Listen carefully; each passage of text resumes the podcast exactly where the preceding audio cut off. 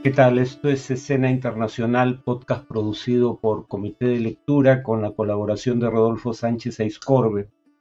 La primera noticia de hoy es que el Parlamento chileno, más específicamente la Cámara de Diputados, aprobó una reforma constitucional que permite realizar un nuevo proceso constituyente. Es decir, Chile va a tener nuevas elecciones para elegir un Consejo Constituyente que redacte una nueva constitución pero de características muy diferentes al fallido proceso del año pasado.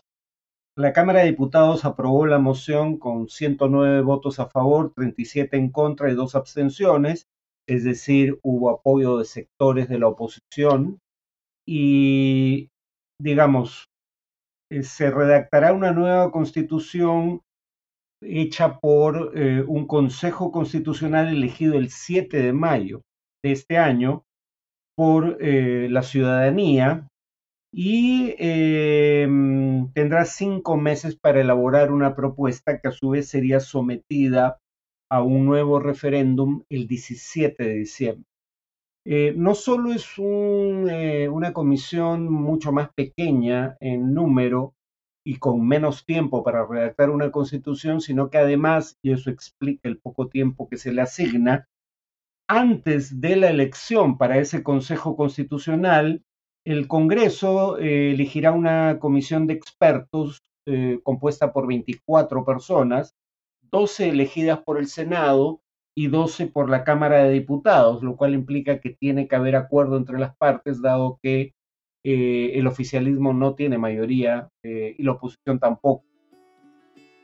Eh, la segunda noticia de hoy es que eh, un juez eh, federal brasileño ordenó la detención de, de un exministro de Jair Bolsonaro y de otros altos funcionarios. Esto en relación a la investigación sobre el asalto a la Plaza de los Tres Poderes en el Distrito Federal de Brasilia el domingo pasado. hay una orden de captura contra Anderson Torres, que fue ministro de Justicia de Bolsonaro y hasta hace unos días era el jefe de seguridad pública de la capital, Brasilia. Eh, además, hay una orden de detención o se emitió una orden contra el ex jefe de la Policía Militar del Distrito Federal, que ya había sido destituido tras el asalto y que ya fue detenido el día martes. Eh, el ex ministro Torres aseguró desde Estados Unidos, donde se encuentra, que interrumpirá sus vacaciones y regresará a enfrentar la justicia. Eh, el juez lo señala como uno de los responsables de la falla de seguridad del domingo porque alega que habiendo evidencia suficiente de que algo así se estaba orquestando, por ejemplo, los intercambios de, eh, en redes sociales de seguidores de Bolsonaro en páginas constituidas para ese fin, eh, no se tomaron medidas para afrontar la situación. De hecho, em, Anderson Torres, eh, cuando asumió como secretario de Seguridad de Pública del Distrito Federal el 2 de enero, destituyó al comando bajo sus órdenes y se fue de viaje, ¿no? O sea, básicamente eh, no hizo nada para enfrentar la sonada que, mal que bien, era eh, Vox Populi. Em, tras eh, los incidentes, el gobernador del Distrito Federal de Brasilia, el bolsonarista Ibanez Rocha, eh, destituyó a Torres eh, como secretario de Seguridad Pública, pero a su vez la Corte Suprema lo apartó a él del cargo por un periodo de 90 días, si mal no recuerdo, como gobernador, porque también está investigado como posible responsable de la falta de seguridad de ese día. Eh, hasta ahora hay unas 1.500 personas detenidas. Y finalmente Rusia sustituye al jefe de sus tropas en Ucrania. Eh, ahora el jefe de Estado Mayor, eh, Valery Gerasimov, será quien dirija estas tropas, relevando al general Sergei Surovikin, que había estado a cargo de ellas desde octubre de 2022. Surovikin fue el que contuvo el avance ucraniano de los meses previos, eh, pero eh, sin embargo recomendó, cosa que parece no haber caído bien en sectores del espectro político ruso, el retiro de Gerson, ciudad eh, capital de la provincia del mismo nombre, que era la única capital provincial que había capturado Rusia desde el inicio de la guerra. Sin embargo, Surovikin había tendido líneas defensivas mejor fortificadas y más fáciles de defender, por ejemplo, porque contaban con la ventaja de estar tras accidentes naturales como el río Níper, ¿no? lo cual dificultaba la posibilidad de un asalto frontal. El motivo del nombramiento de Gerasimov como nuevo jefe de las tropas rusas en Ucrania es, y cito, según el Ministerio de Defensa ruso, la ampliación de la magnitud de los objetivos a cumplir y la necesidad de organización de una cooperación más estrecha entre las diferentes tropas del ejército ruso. Lo primero es francamente ominoso, ¿no? Ampliación de la magnitud de los objetivos tiene que ver con el hecho de que hay quienes creen, y eso también tiene que ver con lo que voy a mencionar en un segundo, que Rusia estaría a puertas de, bueno, no a puertas porque no es inminente necesariamente, pero eh, Rusia estaría considerando ampliar eh, la convocatoria de reservistas para aumentar el número de tropas en el frente eh, y ya no solamente para asumir posiciones defensivas, sino para lanzar nuevas ofensivas. Em, y, claro, esto tiene que ver, como decía, con lo que menciono a continuación. Se anunció una reforma del ejército al, anunciarse el relevo de Surovikin em, del mando de tropas en Ucrania. Se anunció una reforma del ejército que incluiría el aumento del número de efectivos hasta un millón y medio eh, casi la mitad de los cuales serían militares profesionales. esto va de la mano con eh, la presunción de que Rusia estaría considerando movilizaciones de tropas adicionales a las 300.000 que ya reclutó, pero eh, en su momento parecía que para misiones puramente defensivas, y ahora eso no queda del todo claro. En cuanto al tema de análisis, voy a permitirme leer eh, una cita relativamente extensa, porque es textual, no quiero que haya margen para la malinterpretación o luego se crea que yo atribuyo palabras al autor de la cita. La cita es del congresista de Avanza País Alejandro Cabero, eh, la realizó, la entrevista la realizó en Canal 5 de televisión y eh, la cita dice literalmente lo siguiente. Evidentemente hay un intento de un sector del gobierno boliviano que lidera Evo Morales, que en el fondo es el presidente en la sombra de Bolivia, una intención geopolítica de ellos poder tener una influencia y anexar una parte del sur del Perú. Esa siempre ha sido la aspiración boliviana, porque los bolivianos al no tener mar, su aspiración es no solamente el litio de Puno, sino también el acceso al mar, el gas del Cusco. Eh, yo ya he dicho en este podcast eh, y en entrevistas en medios que sí creo que Evo Morales intenta tener injerencia en la política peruana eh, de manera indebida.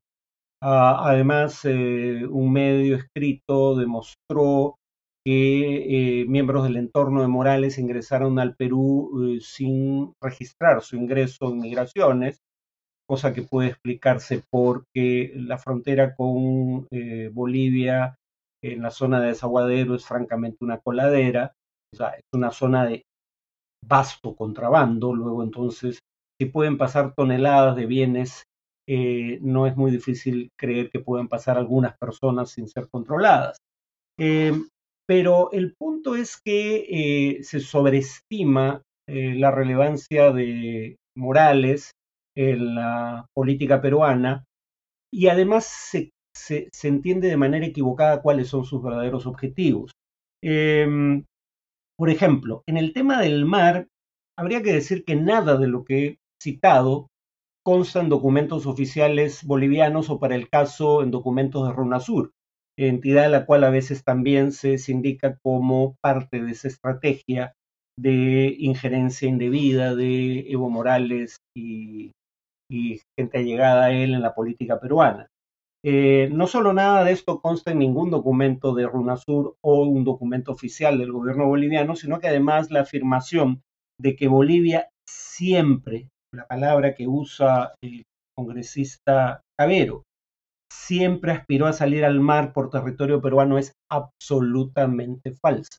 Bolivia siempre dijo que deseaba obtener acceso con soberanía al Océano Pacífico por territorio del país que privó a Bolivia de ese acceso al mar, es decir, por territorio chileno.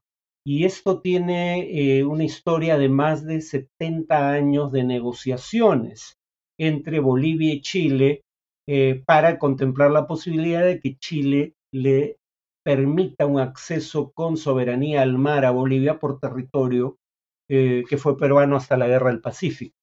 Eh, eh, una primera negociación se dio hacia 1950, cuando era presidente de Chile Gabriel González Videla, y como constan documentos de la época y en investigaciones ulteriores, González Videla contempló como presidente de Chile ceder a Bolivia una franja de 10 kilómetros de territorio en el norte de Arica, contigua a la frontera con el Perú. Eh, en 1975 volvió a haber una negociación en los mismos términos, la llamada negociación de Charaña entre Augusto Pinochet, presidente de Chile, y Hugo Banzer, presidente de Bolivia, ambos dictadores militares, en donde nuevamente Chile contempló ceder una franja de territorio en el norte de Arica. Lo que pasa es que Chile quería cambio eh, territorio boliviano, quería hacer un canje de territorio, cosa que Bolivia no aceptó. Pero como Chile pretendía en tiempos de Pinochet otorgarle una salida con soberanía al mar a Bolivia por territorio que fue peruano hasta la Guerra del Pacífico, en aplicación del Tratado de 1929, consultó al Perú sobre esa posibilidad, que es algo que exige ese tratado. Perú dio una respuesta oficial. Eh, el punto es que eso fue relevante porque finalmente no hubo acuerdo. Pero hubo más de una negociación entre Bolivia y Chile para conceder a Bolivia una salida al mar. Eh, la más reciente fue en este siglo, bajo el eh, gobierno de Michelle Bachelet en su primer mandato, de 2006 a 2010, donde el tema de la Mediterránea boliviana se incorporó en la agenda de negociación, tampoco hubo acuerdo, pero precisamente porque Chile había ofrecido o cuando menos contemplado ofrecer formalmente a Bolivia una salida con soberanía al Océano Pacífico, es que en la demanda que Bolivia presenta contra Chile, no contra Perú obviamente, eh, ante la Corte Internacional de Justicia, señala que estos ofrecimientos chilenos son lo que en derecho se llama actos propios, es decir, eh, Chile se habría obligado a negociar de buena fe una salida con soberanía al Océano Pacífico para Bolivia, producto de estos ofrecimientos hechos en el tiempo. Y recuerden que el proceso ante la Haya fue en esta década, no, no eh, en las primeras dos décadas del siglo, sino, bueno, terminó en esta década. Entonces, no es cierto que Bolivia se haya planteado jamás eh, obtener una salida soberana al Océano Pacífico por territorio peruano. No consta en ninguna parte. Lo que sí consta es que negoció con Chile y demandó a Chile en torno al tema. Eh, sobre el tema del litio, acá el congresista Cabero repite lo que en su momento dijeron en un pronunciamiento los presidentes de las comisiones de defensa, inteligencia y relaciones exteriores del Congreso, donde decían que RUNASUR, esta organización de movimientos sociales que lidera Evo Morales, era, cito el pronunciamiento de los presidentes de estas comisiones del Congreso, un proyecto geopolítico que busca el control de los recursos naturales peruanos como el cobre, el litio y el uranio. Cobre y uranio no son mencionados por Cabero, pero sí menciona el gas. En el tema de, del RUNASUR, la declaración de Buenos Aires de RUNASUR dice explícitamente lo contrario a lo que dicen tanto Cabero como los expresidentes de las comisiones mencionadas. Dice que eh, se propone fomentar eh, UNASUR, entre otras cosas, el ratificar la defensa de nuestra soberanía sobre los recursos naturales. Los únicos que pueden ejercer soberanía son estados. Eh, RUNASUR no es un estado. está hablando de los estados eh, en cuyo territorio están esos recursos. No dice lo que le atribuyen, dice lo contrario. Eh, pero además, Bolivia tiene las mayores reservas de litio en el mundo eh, y no las está explotando. Según la revista The Economist, la planta piloto que Bolivia, digamos, instaló el año 2013, produjo el 2021 600 toneladas de carbonato de litio. Para poner esto en contexto, 600 toneladas producidas por, Bolivia en 2021.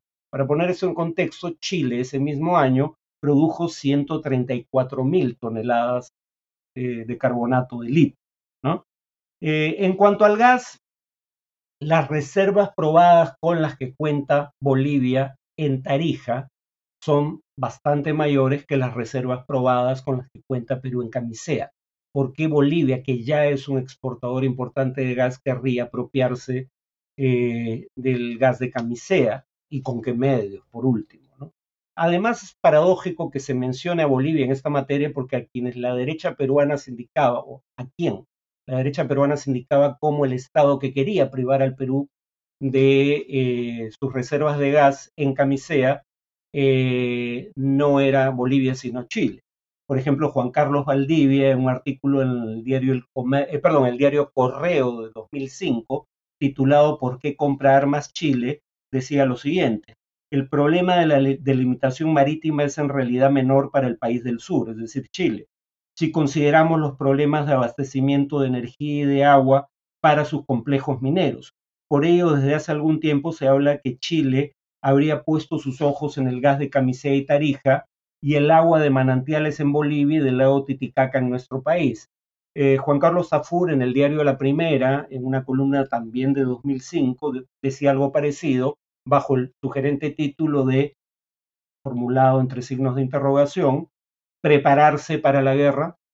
Cuando menos, aunque eso tampoco fue cierto, nadie recuerda esa presunta invasión chilena para apropiarse del gas de camisea porque jamás ocurrió, pero aunque no fuera cierto, al menos tenía alguna verosimilitud porque quien supuestamente nos iba a arrebatar el gas era un país con una clara superioridad militar sobre el Perú, que no es el caso de Bolivia. ¿Cómo haría Bolivia para arrebatarnos el gas? Claro, aquí entra toda esta teoría estrambótica de que eh, promovería la secesión del Perú y que parte del Perú aparentemente se anexaría a Bolivia. Si pueden ustedes creer esa teoría. En cuanto a que Morales es el presidente en la sombra de Bolivia, eh, voy a citar, porque además esto resume muy bien el tema, en lo que dice eh, Fernando Molina en un artículo en la revista Nueva Sociedad sobre la detención de eh, el líder, digamos, de Santa Cruz, detenido por el gobierno boliviano, Camacho. Eh, el artículo dice, se supone que si Arce, el actual presidente boliviano, decidió actuar ahora fue para ganar posiciones en la guerra fría que se desarrolla entre él y el líder de su partido, el expresidente Evo Morales. Este lo había criticado por no ser lo suficientemente duro con la, cito, derecha golpista eh, dirigida por Camacho. Em, y el documento añade que por eso Arce eh, ha dejado de asistir a los actos partidarios, pero si ustedes siguen el tema, lo que van a encontrar es que no solo Evo Morales ya no es el presidente de Bolivia, eh, sino que además está empezando a ser resistido dentro del propio partido oficialista, el Movimiento al Socialismo, que dirige. Por ejemplo, cuando intentó, eh, digamos, presionar para que el partido en eh, en Santa Cruz, en la región de Santa Cruz, eh, eligiera al que proponía como candidato para la gobernación, se le lanzó una silla y muchos militantes lo combinaron a marcharse. Es lo que se conoce como el silletazo. Y en los casos en que Evo Morales logró imponer un candidato del movimiento al socialismo eh, para la alcaldía de la ciudad del Alto, un bastión de, del MAS, Ahí donde el MAS solo unos meses antes, con Luis Arce candidato a la presidencia, había obtenido el 75% de la votación, con el candidato propuesto por Morales solo alcanzó 20% de los votos para la alcaldía del Alto. O Morales está siendo resistido eh, en su partido, el cual sí dirige formalmente, pero repito, no está unificado tras su liderazgo, y está enfrentado al presidente boliviano. Es decir, Morales no es presidente de Bolivia ni a sol ni a sombra. Lo que dice Cabero no se atiene a los hechos. Bueno, eso es todo por hoy. Nos vemos en el siguiente podcast.